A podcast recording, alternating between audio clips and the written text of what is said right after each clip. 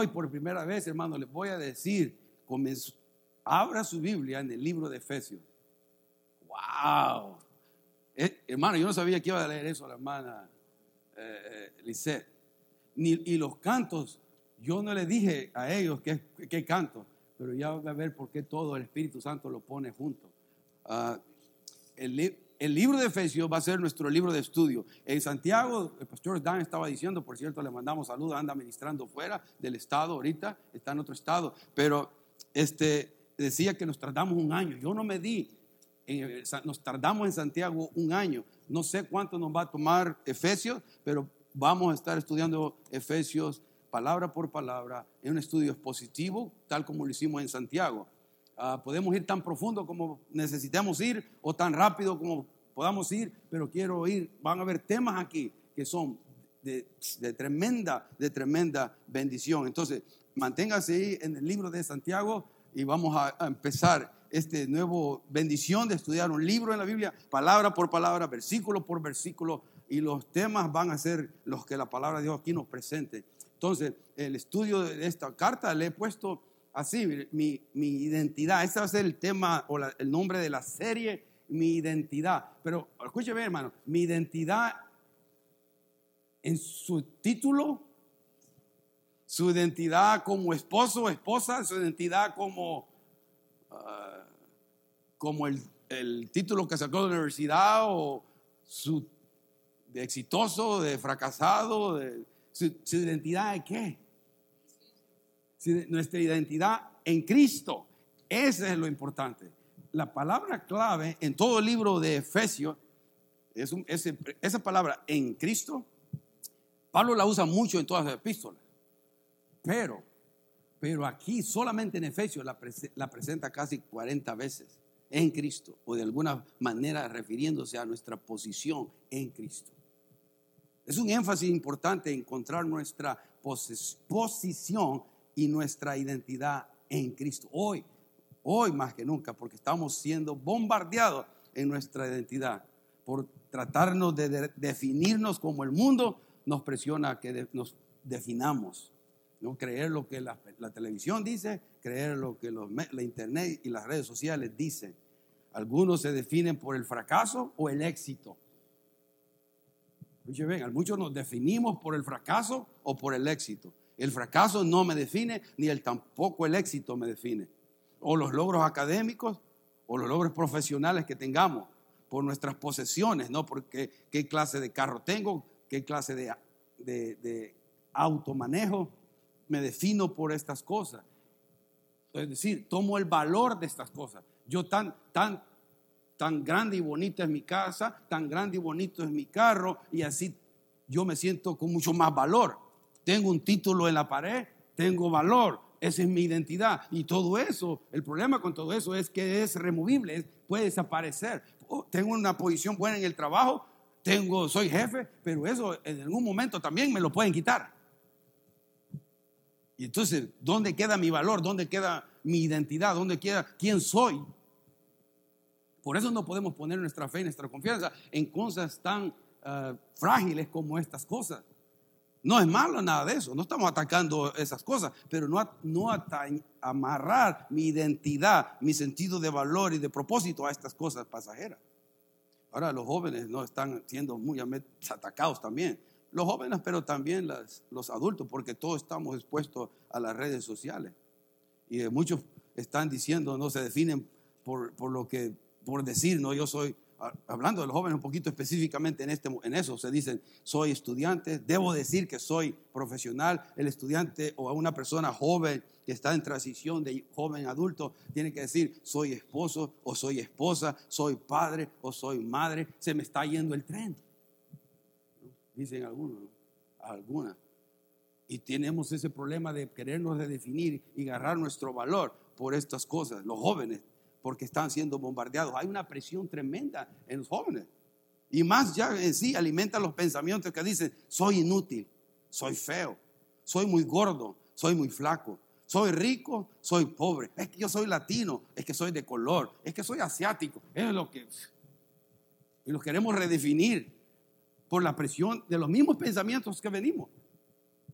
y, nos sentimos aplastados porque mi identidad, mi sentido de valor viene de estas cosas que no realmente no tienen ninguna validez delante de Dios. Porque la verdad es que si soy flaco o gordo, si soy pobre o rico, es irrelevante Dios. Dios ama, nos ama igualmente a todos. Pero nosotros, por la presión que tenemos del mundo, por la presión de las redes sociales, tendemos también a la comparación. Siempre va a haber alguien más guapo que usted. Siempre va a haber alguien más feo que usted. Gloria a Dios doble, dice. Va, a ver que, pero siempre estamos como cierto descontentos y, hablamos mal, hablamos muy negativamente de nosotros a veces. Y nos tendemos a ver siempre, a darnos palos, a, ver el espejo. ¿no? las hermanas son más, más, este, más, más dadas a eso. ¿No? Hay que apreciarse en todas las etapas de la vida que estemos pasando. Y el varón, esposo de la esposa, tiene que reafirmar, eres bella, eres bonita, no importa las canas que tenga, no importa que ya no tenga la juventud que tenía antes. Usted que también usted está bonito. Usted también tiene que ser reafirmado por su esposa, que la esposa le diga, no, mi, mi choparrito, mi negrito, no sé cómo le dice, mi, mi cara de, no sé, cara nueva. Usted y ver las cosas positivas, porque hay muchas voces negativas ya, demasiadas, para nosotros ver, enfocarnos en cosas siempre, simplemente negativas ah, de nosotros mismos. Por e, estas cosas no nos deben que definir, hermano. el estudio de Efesios va a ser eso, agarrar una identidad en Cristo, pero que salga de, esto. Miren, ahí, les muestro. De, ¿De dónde tiene que salir mi identidad? De la palabra de Dios tiene que creer lo que la palabra de Dios dice que usted es. Tenemos que creer lo que la palabra de Dios dice de usted. No le crea al mundo, no le crea a Satanás, no le crea a las redes sociales, no le, porque hay crueldad, hay mucha crueldad. No, tenemos que creer lo que la palabra de Dios dice que somos. Por eso hoy cantábamos, somos más que vencedor, porque eso somos en Cristo Jesús. Porque han vencido al diablo. Mucha gente no se da cuenta que Jesucristo es el Salvador del mundo, que Él murió en la cruz del Calvario y nos perdonó y nos dio esperanza de vida eterna. Estar en Cristo es una diferencia abismal, hermano, entre el infierno y el cielo, entre las tinieblas y la luz, entre estar muerto y estar vivo. En Cristo, eso, en Cristo, es una diferencia abismal.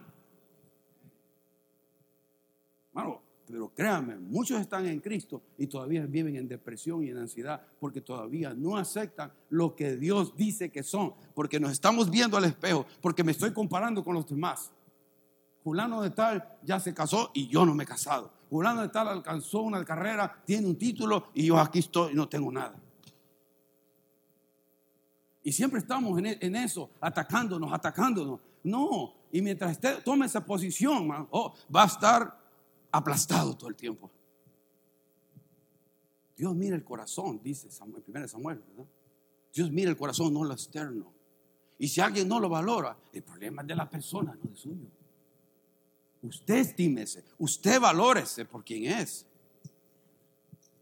Porque el diablo va a venir y va a usar a cualquier persona para decirle a usted, usted no sirve para nada. Porque a veces venimos de nuestra familia, de hogares, porque todos los hispanos venimos de hogares disfuncionales. Nos dieron duro, ¿no? Más mi, generación. Algunos, no, yo casi no sufrí, pero algunos, mis hermanos sí recibieron un poquito más. Y vinimos con, con, como fuimos tratados casi como algunos, como animales. Y yo, y yo lo digo esto porque ahorita los jóvenes y los millennials, los de la generación X, Z y Y, no entienden esto. Pero los que hemos vivido, generación mía para atrás, sabemos la marca que a veces traemos por las etiquetas que nos ponían a veces en nuestro hogar. Nuestros propios padres. Pero hermano, no es para tirarle tierra a nuestros padres y piedra. Ellos hicieron como pensaban que a lo mejor. Yo no tengo, nunca tuve rencor con mi papá ni mamá. Si ellos estaban tratando de hacer la, la manera que ellos fueron enseñados, pero ahora nosotros que estamos en Cristo Jesús podemos enseñar a nuestros hijos de una manera diferente. A verse no por, por las cosas externas o materiales que tienen o poseen o por los logros que alcancen, sino porque quienes son en Cristo Jesús. Pero si usted no duda de su propia identidad, ¿cómo va a poder transmitir eso a sus hijos? Ahora, déjenme comenzar con unas declaraciones, porque la palabra de Dios tiene que borrar todo lo que dice el mundo, tiene que borrar lo que dice la- las redes sociales y tiene que borrar todo lo que dice mis propios pensamientos de mí mismo. Tiene que borrarlo. Déjenme mostrarle esto. ¿Quién soy entonces? ¿Soy qué? Perdonado. Soy amado. Soy libre. ¿Soy qué? Hijo de Dios. Esa es su identidad. Y eso es solo para comenzar algunos. Soy perdonado, soy amado, soy libre, soy hijo de Dios. Y dígalo con orgullo y levante el pecho, soy amado. ¿Y, y cómo lo, lo digo con convicción? Porque Dios no escatimó de su propio hijo y lo mandó a la cruz del Calvario. ¿Cuánto Dios le ama? ¿Cuánto Dios me ama? A veces pasamos el amor a través de otras relaciones. Páselo a través de la relación de Dios su amor.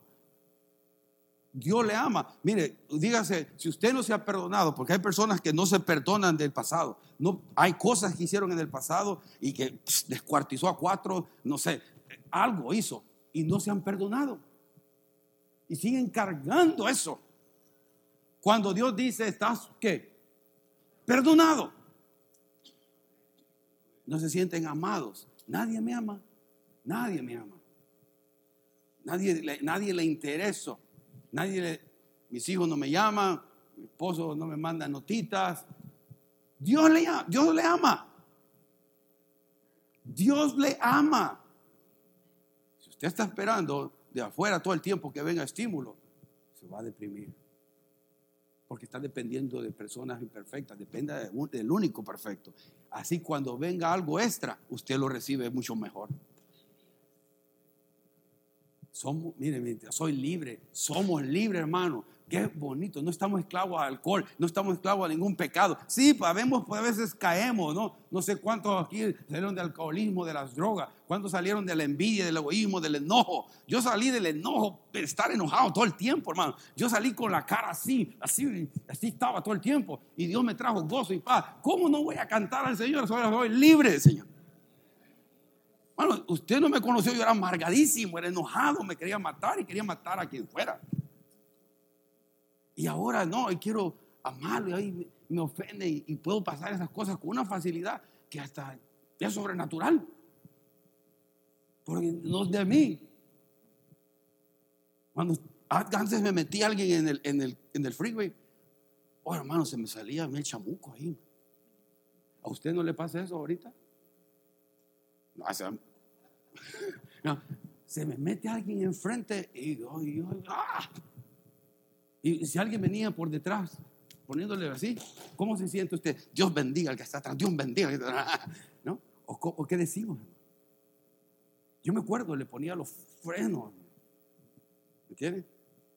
Este, pipa, ¿va? Ustedes no se identifican con eso porque ustedes han sido bellos. Pero mire, somos libres.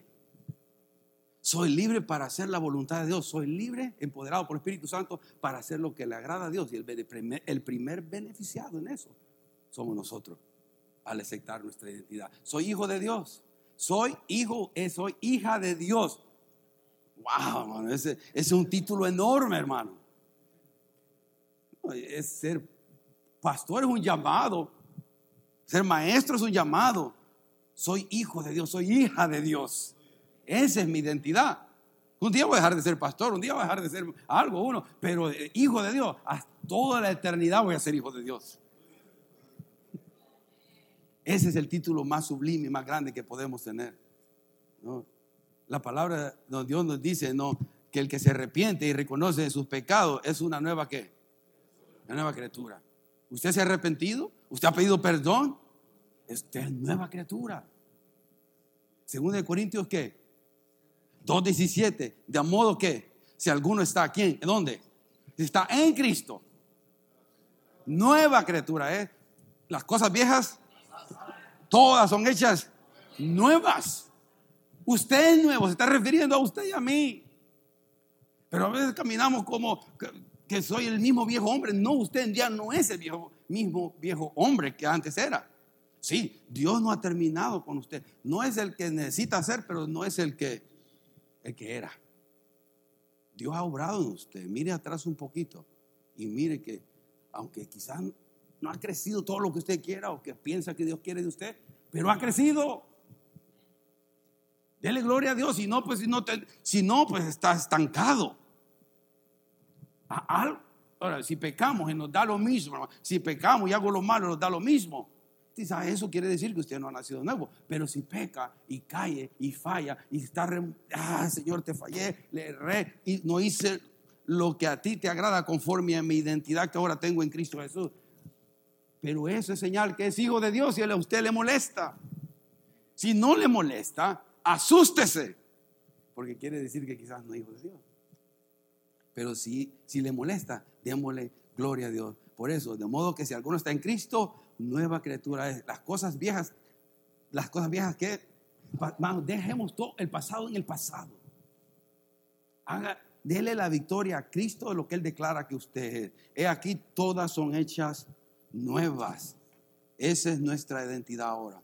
Ahora, hermano, Efesios, en Efesios, el autor del libro de Efesios es el apóstol Pablo. Interesante que el apóstol Pablo escribió esta como Filipenses, Colosenses y Filimón. Las cuatro cartas las escribió desde la cárcel en Roma. Y es interesante o irónico, como usted quiera decir, que, una, que él escribe cuatro cartas de, de tremendo contenido teológico, de tremendo contenido para la iglesia, desde una cárcel. Pablo está escribiendo un libro que trata mucho con nuestra posesión en Cristo Jesús, de nuestra identidad en Cristo Jesús, desde la cárcel. Imagínense. Escribe Filipenses, la carta del gozo, desde la cárcel. Colosenses, hablando de la supremacía de Cristo, desde la cárcel. Porque Pablo no está poniendo su mirada en sus circunstancias, siempre está sus ojos puestos en el autor y consumador de su fe y siempre estaba creyendo lo que Dios le era, lo que él era en Dios. No se miraba preso, él se miraba sentado en los lugares celestiales con Cristo Jesús, porque lo dice en Efesios. E, esa manera de ver las cosas, hermano, comienza aquí. ¿Sabe que la, victoria o fracaso en nuestra vida espiritual está aquí? En la mente, aquí. El, diablo le tira unos dardos, ¿no? Y es ahí donde usted tiene que decir, eso no soy yo. Mira, mira esto en la internet. No voy a actuar conforme o en contra de la naturaleza que, o la entidad que ahora tengo. No lo voy a hacer. Porque Dios, Dios me ha hecho libre y me ha empoderado por medio de tu Espíritu Santo para decidir por lo bueno. No quiero actuar de una manera contraria a quien soy en Cristo. No sirve para nada. sí sirvo, soy del Señor. Él me compró con su sangre. Puedo alegrarle a alguien, puedo orar por alguien, puedo compartir las buenas nuevas a alguien, puedo darle un pan a alguien, puedo hacer algo para, para alguien en el nombre de Jesús. Dios, usted es útil. Todos podemos ser útiles para Dios. No hay nadie que, que, vaya, que, Dios diga, ah, este Marco ya, ya, ya, ya no hay remedio con él. No hay ese, no hay ese vocabulario. Siempre hay gracia sobre gracia. Hermano, el problema es que nosotros nos quedamos estancados porque en lugar de correr al trono de la gracia, nos quedamos estancados pensando que yo voy a hacer algo para merecer algo. No, no merecemos absolutamente nada. Reciba la gracia y parta de ahí.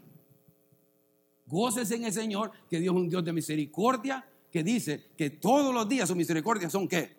Nuevas. Porque si queda clavado en lo pasado o en sus errores, en sus fracasos, no va a disfrutar la libertad que tenemos en Cristo Jesús. Y la palabra de Dios dice que fuimos llamados a libertad. Y voy a vivir como la palabra de Dios me dice que puedo vivir, empoderado por su Espíritu Santo. Pablo escribió estas cosas, que el destinatario es Efesios, ¿no? Pablo escribió esta carta, pero si mira ahí en el 1, dice Pablo, apóstol de Jesucristo, y hoy no vamos a estudiar nada, hermano, solo está en una introducción. a Pablo, apóstol, que es una palabra enviados, ¿no? Él sí era apóstol de Jesucristo. Cuando entendemos eso, voy a explicar qué es un apóstol. Por la voluntad de Dios, a los santos y a los fieles en Cristo Jesús, que están donde?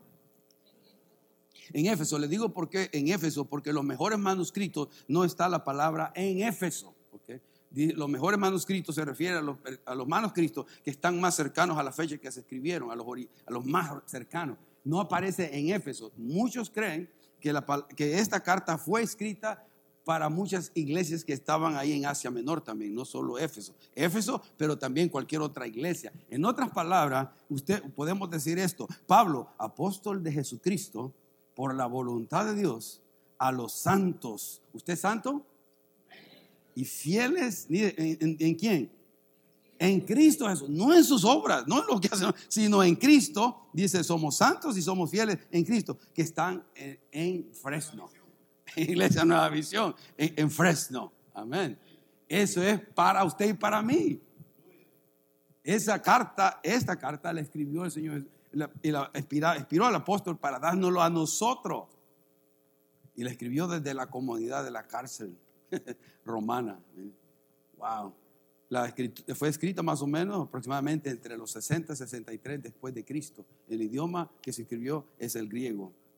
Dos secciones principales que vamos a ver en, este, en esta epístola o carta, como se le llama. La primera parte, la primera sección, tiene que ver con introducir los principios con respecto a lo que Dios ha hecho por su iglesia, usted y yo, y la nueva posición y las bendiciones espirituales para todos aquellos que están en Cristo Jesús. Del, desde el capítulo 1 al 3 va, va a haber mucha doctrina, enseñanza va a haber mucha doctrina, mucho quiénes somos, quién es la iglesia, cómo Dios nos ha empoderado, desde el 1 al 3, pero del 4 al 6, ahora que ya hemos entendido esa enseñanza, nos va a decir, ahora compórtate como eso. Viene la otra parte, la parte práctica del, libro de Efesios. La sección práctica nos va a decir o enseñar a cómo vivir a causa de la nueva identidad que ahora tenemos. Alguien dijo esto, estar en Cristo significa un estilo nuevo de vida. ¿Cuántos están de acuerdo con eso? Pues tiene que haber un cambio. No puedo seguir siendo el mismo ogro. No, lo miré a ti, a usted, pero, no, porque a veces uno, estoy mirando así, va, eh, eh, o, ogra, miro al cielo. ¿No? Ah, o o si el que roba, dice, ya no robe más. El que miente, el chismoso, ya, ya poquitos así. Miren lo que debe haber un cambio. Nuestra nueva identidad tiene que ver con un nuevo estilo de vida. Nuevo estilo de vida. Yo estaba, cuando recibí al Señor, Ah, como les digo, estaba bailando en el, en el, Bahía después de, tiempo de alabanza. estaba bailando, hermano. No, estaba, no había nada de eso. Y allí en una mesa, rodeada con mis amigos, yo llegué y estaba ahí, pegué unas bailaritas ahí y este, eh, pedí un Cherry Temple porque me gustaba la Cherry Temple, porque es dulce, yo no tomaba mucho, pero me gustaba la Cherry Temple, es dulcita.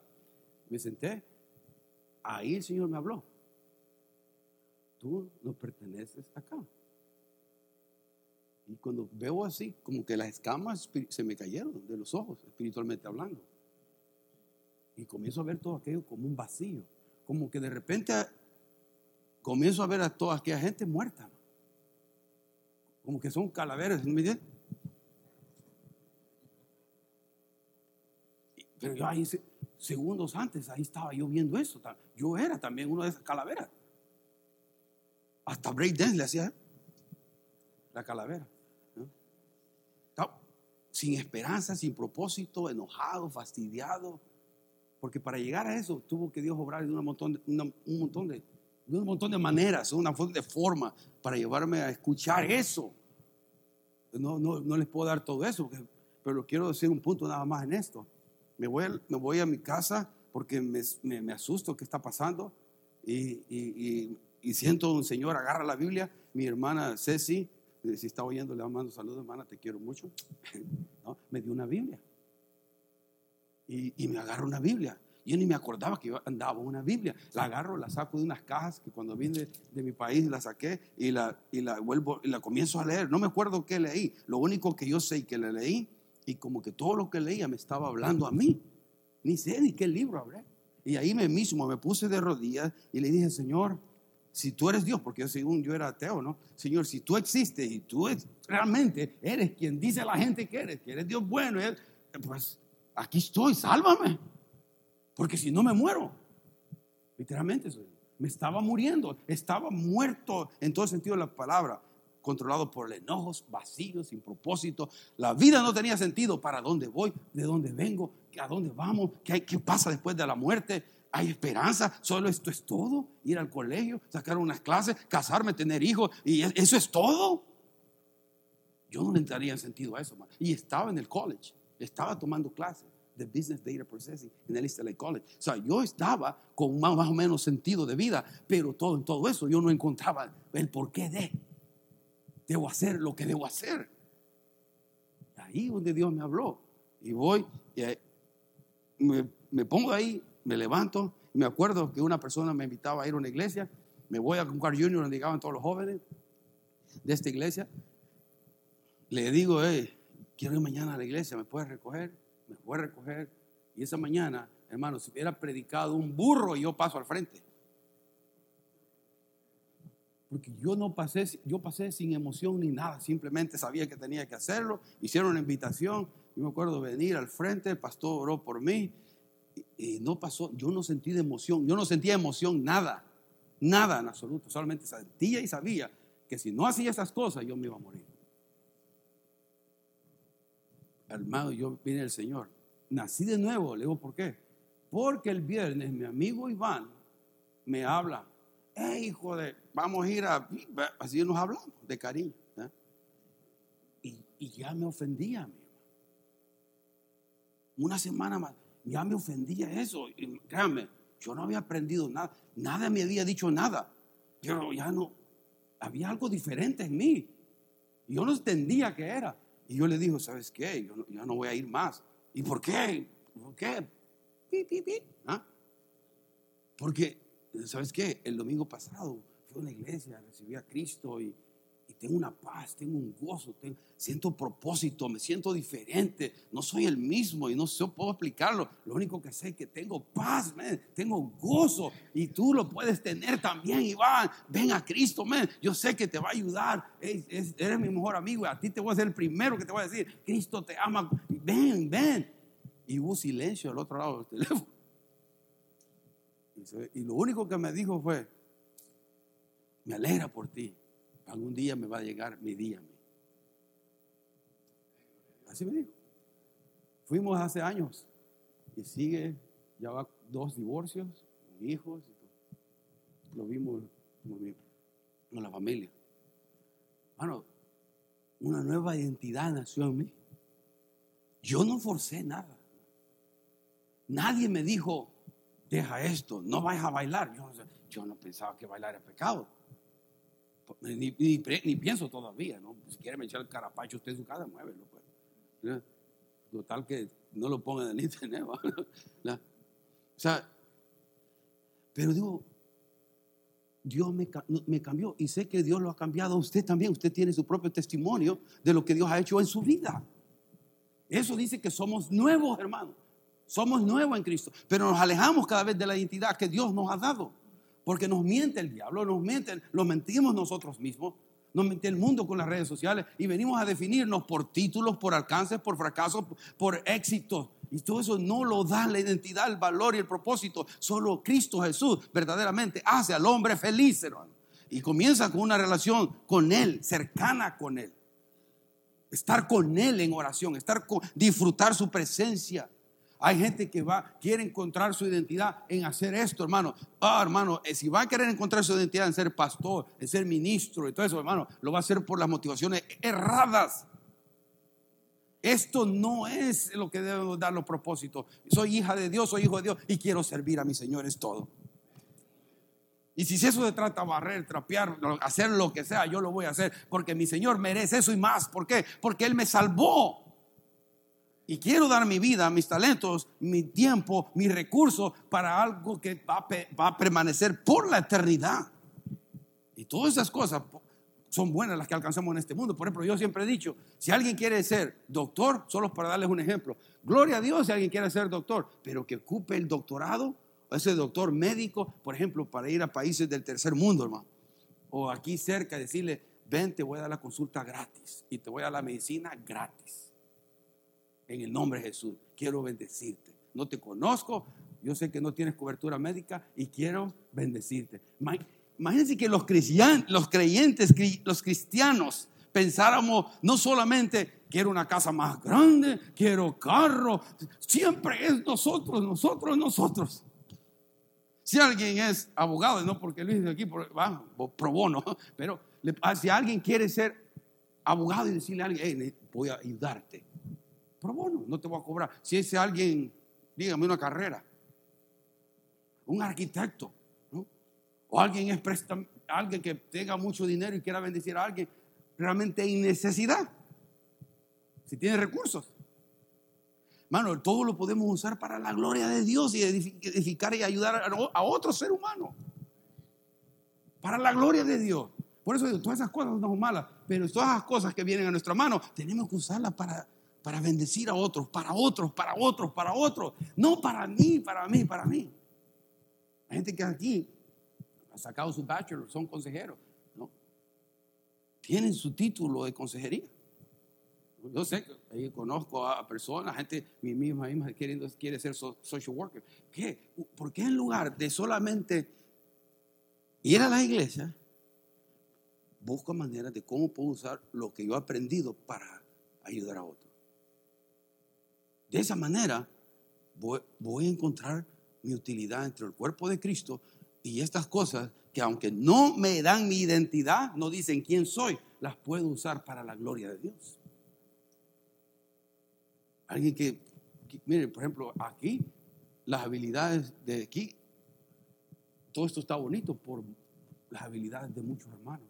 Y no hubiera estado así, como Alejandro, Oscar, hermano Francisco y todo, muchos que trabajaron acá. Y los otros, los otros, los, otros, el resto de nosotros, pues solo medio ayudamos ahí, va. porque no sabemos mucho, pero ayudábamos, ¿no? El resto de hermanos, algo. Pero aquí está bonito porque había, sabe gente que sabe hacer esto y lo puso a disposición de Dios. Sin, sin mayor compensación. Ahora, eso es lo que debe de nosotros, hermanos, hacer nuestra, nuestra vida con sentido y con propósito basado en nuestra nueva identidad. Una identidad nueva, un estilo de vida nuevo, no como el mundo. No como el mundo, las redes sociales nos quieren meter. Ahora, déjeme darle un panorama, pero bien rápido, y vamos a leer Biblia. ¿Cuántos trajeron Biblia? Amén. Ahora, vamos ahí a Efesios, hermano. Déjeme darle algún panorama de lo que viene, de lo que vamos a estar estudiando. Vamos a ir bastante rápido bastante rápido, pero quiero que veamos una, a, grosso modo qué son los temas o los, algunas cosas que vamos a estar tocando o que eh, vamos a estar enseñando, pero que ya están acá. En casa lea Efesios, medite, reflexione en eso. Mire, por ejemplo, el versículo del, del 3 al 5 de Efesios. Dice, bendito sea el Dios y Padre de nuestro Señor Jesucristo, que nos bendijo, ¿con qué? Mire, con toda bendición espiritual en los lugares celestiales en Cristo. Esa es su posición. Usted no se puede ver como está ahorita, se tiene que ver en esta posición. Soy bendecido, ya estoy bendecido con toda bendición espiritual en los lugares celestiales porque estoy en Cristo. Según dice Él, nos escogió antes de la fundación del mundo para que fuésemos santos y sin mancha delante de Él. A través de la sangre del Cordero, Él hizo eso delante de Dios. Ahora somos santos y sin mancha por la, por la obra de, de Jesucristo en la cruz. El 5, en amor, habiéndonos predestinados para ser adoptados hijos suyos por medio de Jesucristo, según el puro afecto de su voluntad. ¿Para qué todo esto? El 6. Para alabanza de la gloria de su gracia, con la cual nos hizo aceptos en el amado. Ah, hermano, reciba eso. Eso es palabra de Dios, no palabra de hombre. Dios, usted es acepto. Que todos me rechazan, no importa. Dios lo acepta, lo recibe. Porque eso dice, para, fuimos eh, escogidos antes de la fundación del mundo para ser hijos suyos por medio de Jesucristo, según el puro afecto de su voluntad. Él lo quiso hacer así y lo hizo para que para alabanza de la gloria de su gracia, en la cual nos hizo, nos hizo aceptos. Ahora, mire, el versículo, no solo lo quiero mencionar, desde el 15, del 1.15 al 23, se lo dejo estar en casa, lea el tipo de oración que Pablo hace por los de Efesios. Eso lo voy a dejar en casa. Lea el tipo de oración que pide Pablo por estos hermanos. Es, pide siete cosas y lo dejo de tarea ahí para que lo mire en casa, porque vamos a estudiar eso más adelante.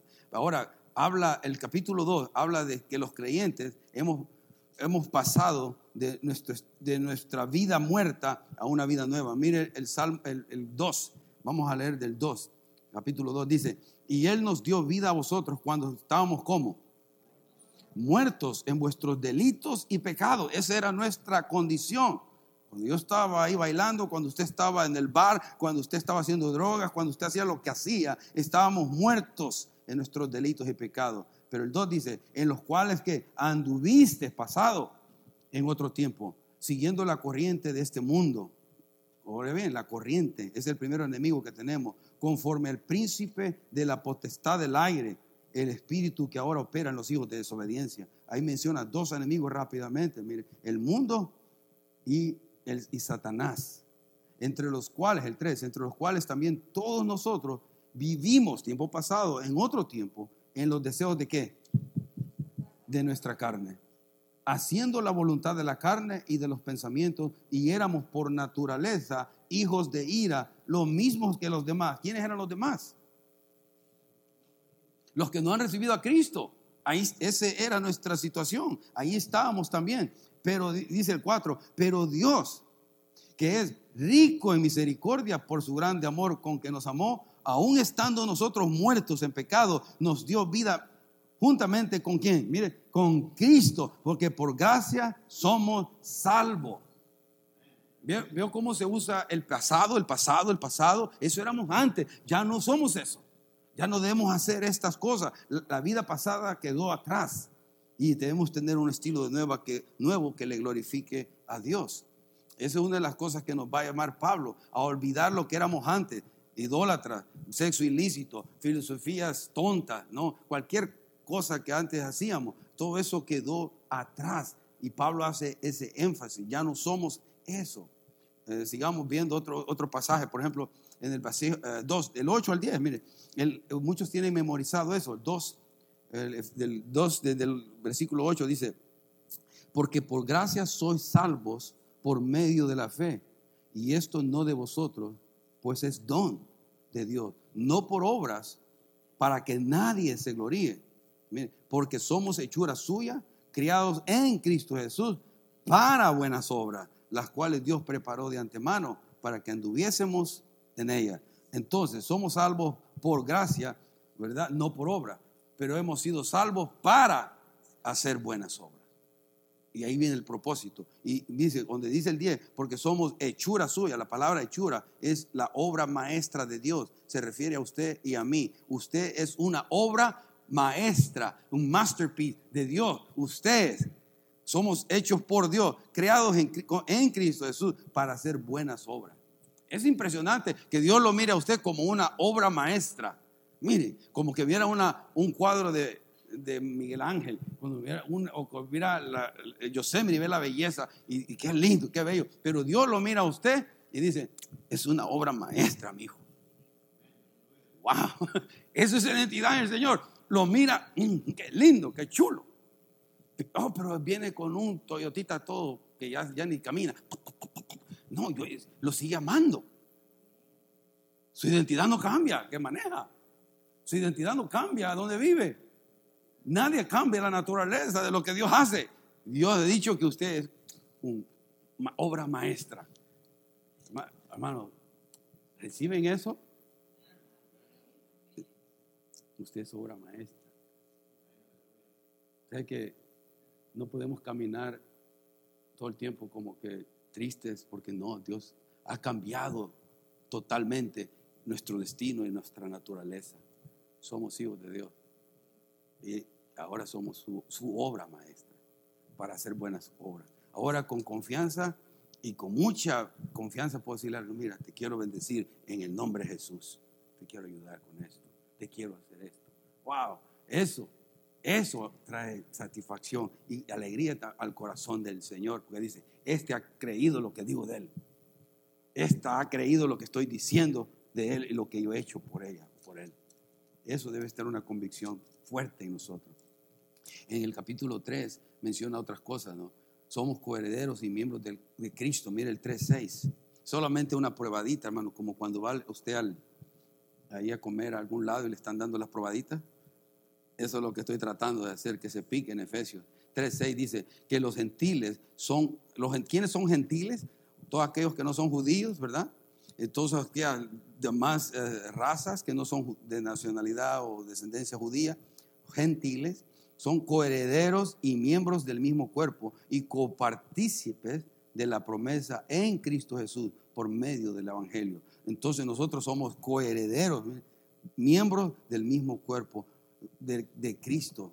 usted y yo somos coherederos, adoptados, aceptos, amados. Todo lo que todavía viene diciendo de usted, la palabra de Dios. En el, en el 4.1, pero ahora, basado en todo lo que hemos leído, el 4 comienza a decirnos que tenemos que vivir de acuerdo a nuestra identidad nueva. Y nos comienza a decir en el 4, del 1 al 6, y dice, yo pues preso en el Señor, os ruego que andéis, que comportéis, que los conduzcáis, como quieran decirlo, como es digno de la vocación que fuisteis llamado. Comportémonos como es digno. Si estoy haciendo algo que no es del agrado de Dios, no es digno. Me debo comportar conforme a la identidad que soy a la nueva identidad que poseo. Dice, con toda humildad y mansedumbre, soportando con paciencia los unos a los otros. Wow. Solícitos en guardar la unidad del espíritu en el vínculo de la paz. Un cuerpo y un espíritu, como fuisteis también llamados a una misma esperanza de vuestra vocación. Un Señor, una fe, un bautismo, un Dios y Padre de todos, el cual es sobre todos y por todos y en todos. E, esto es el libro de Efesios. Yo no sé cuándo usted ha leído la Biblia, pero lo que yo quiero es que empiece a usted a querer, querer leer más la Biblia. Porque la Biblia es la que nos va a dar la instrucción de cómo vamos a vivir en una, con sentido y propósito. No fácil. La vida fácil no existe y no debe y no va a existir de este lado. No, es que algunos piensan que fueron llamados para, para como que fue un viaje a Hawái.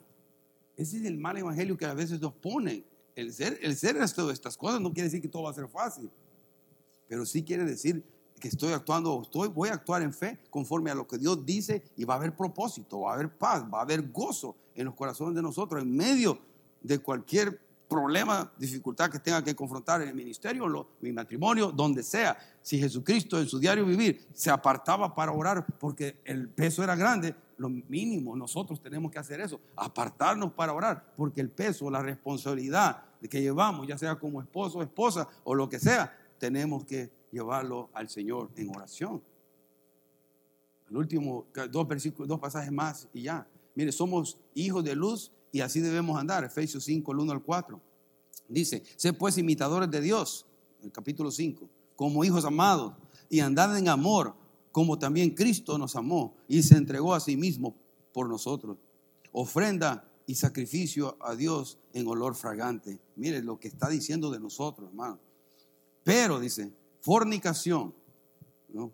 pornea es la palabra en griego, y toda inmundicia o avaricia ni aún se nombre entre vosotros como conviene a quienes, a los santos, ni palabras deshonestas, ni necedades, ni trujanería que no convienen, sino antes bien acciones de gracia.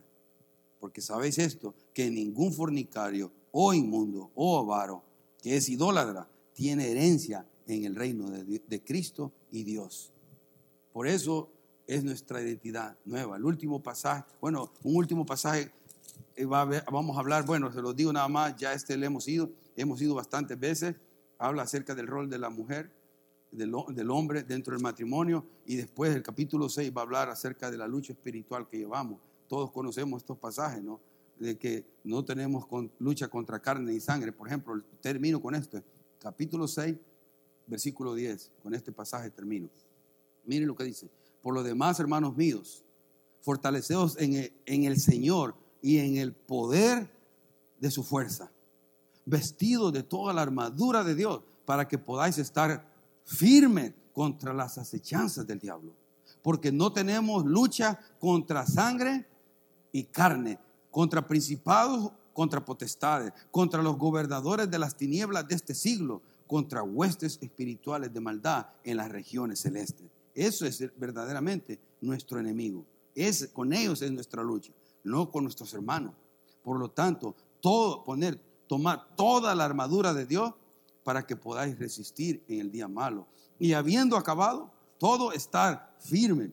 Estad pues firme, ceñidos vuestros lomos con la verdad y vestidos con la coraza de justicia y calzados los pies con el apresto del evangelio de la paz. Sobre todo, tomar el escudo de la fe con que podéis apagar todos los dardos de fuego del maligno y tomad el yelmo de la salvación y la espada del espíritu que es la palabra de Dios, orando en todo tiempo con toda oración y súplica en el espíritu y velando con ello con toda perseverancia y súplica por todos los santos.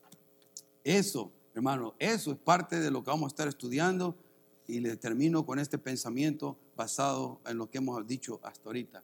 No lo va a leer, quizá el fondo está muy pequeño, pero si, si se lo leo yo, porque no calculé eso muy bien quizás.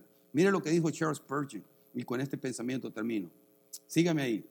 Debemos dar gracias a Dios por todas las bendiciones temporales. Son más de las que merecemos. ¿Cuáles son esas bendiciones temporales? Esta, la, ¿ah? Las materiales, ¿verdad? Las cosas que ne- necesitamos ahorita para subsistir aquí en la tierra. Dice eh, Spurgeon, dice, eh, debemos dar gracias a Dios por todas las bendiciones temporales. Son más de las que merecemos.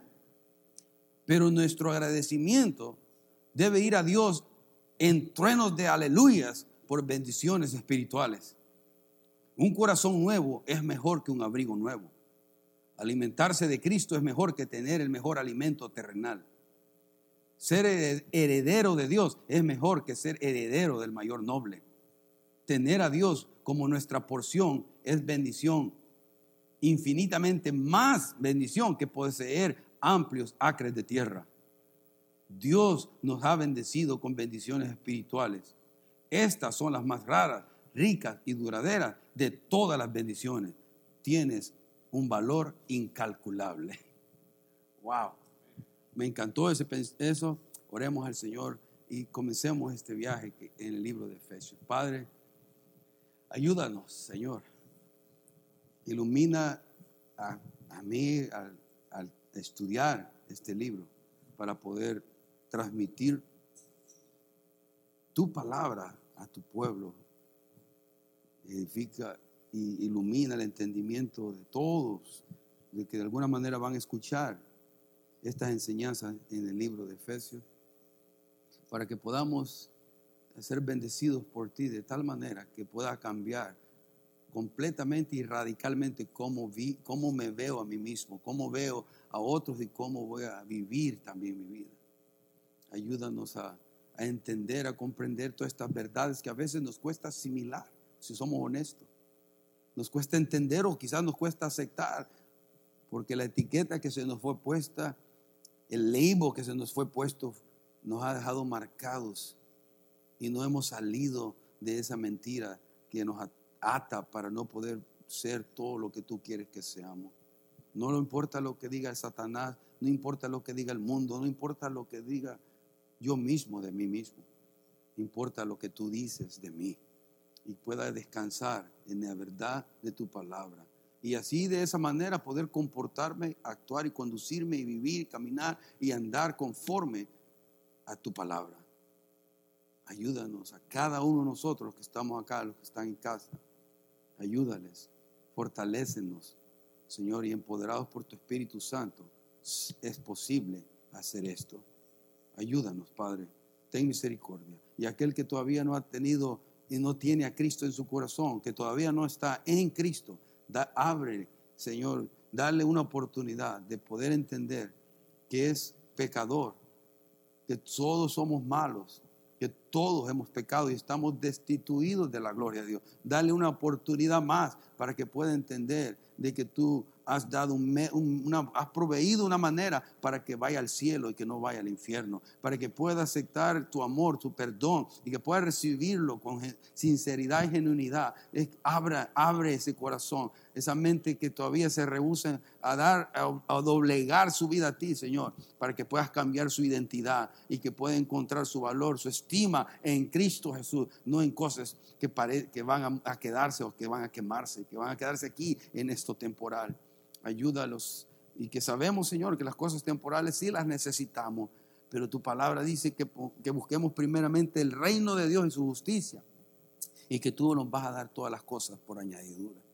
Y eso es nuestra confianza, que como hijos tuyos, tú nos vas a proveer para vivir. Como hijos tuyos, hijas tuyas, tú nos vas a dar lo que necesitamos. Porque somos tus hijos, somos tu responsabilidad. Y qué bonito sabe decir qué bendición es saber y decir y reconocer, yo soy responsabilidad de mi Padre Celestial. Oh, gracias Señor, porque no dependo de mis propios esfuerzos. Aunque quiero ser un buen trabajador, dependo de ti. Aunque quiero proveer para mi familia, realmente la provisión viene de ti. Los recursos, la fuerza, la, inteligencia viene de ti. Es que no hay nada que tengamos, Señor, por cual podamos gloriarnos. Solamente decirte gracias, gracias, gracias. Alabado seas. Llévanos hoy con tu paz y tu bendición y que lo que has puesto en los corazones sea bueno, que crezca y si es malo, deséchalo, Señor, y que pueda tu iglesia ser, Señor, construida, edificada para poder ser luz y poder ser sal a un mundo que necesita escuchar esperanza. En el nombre de Jesús. Y el pueblo de Dios dice, amén. Dios les bendiga, hermano. Un abrazo.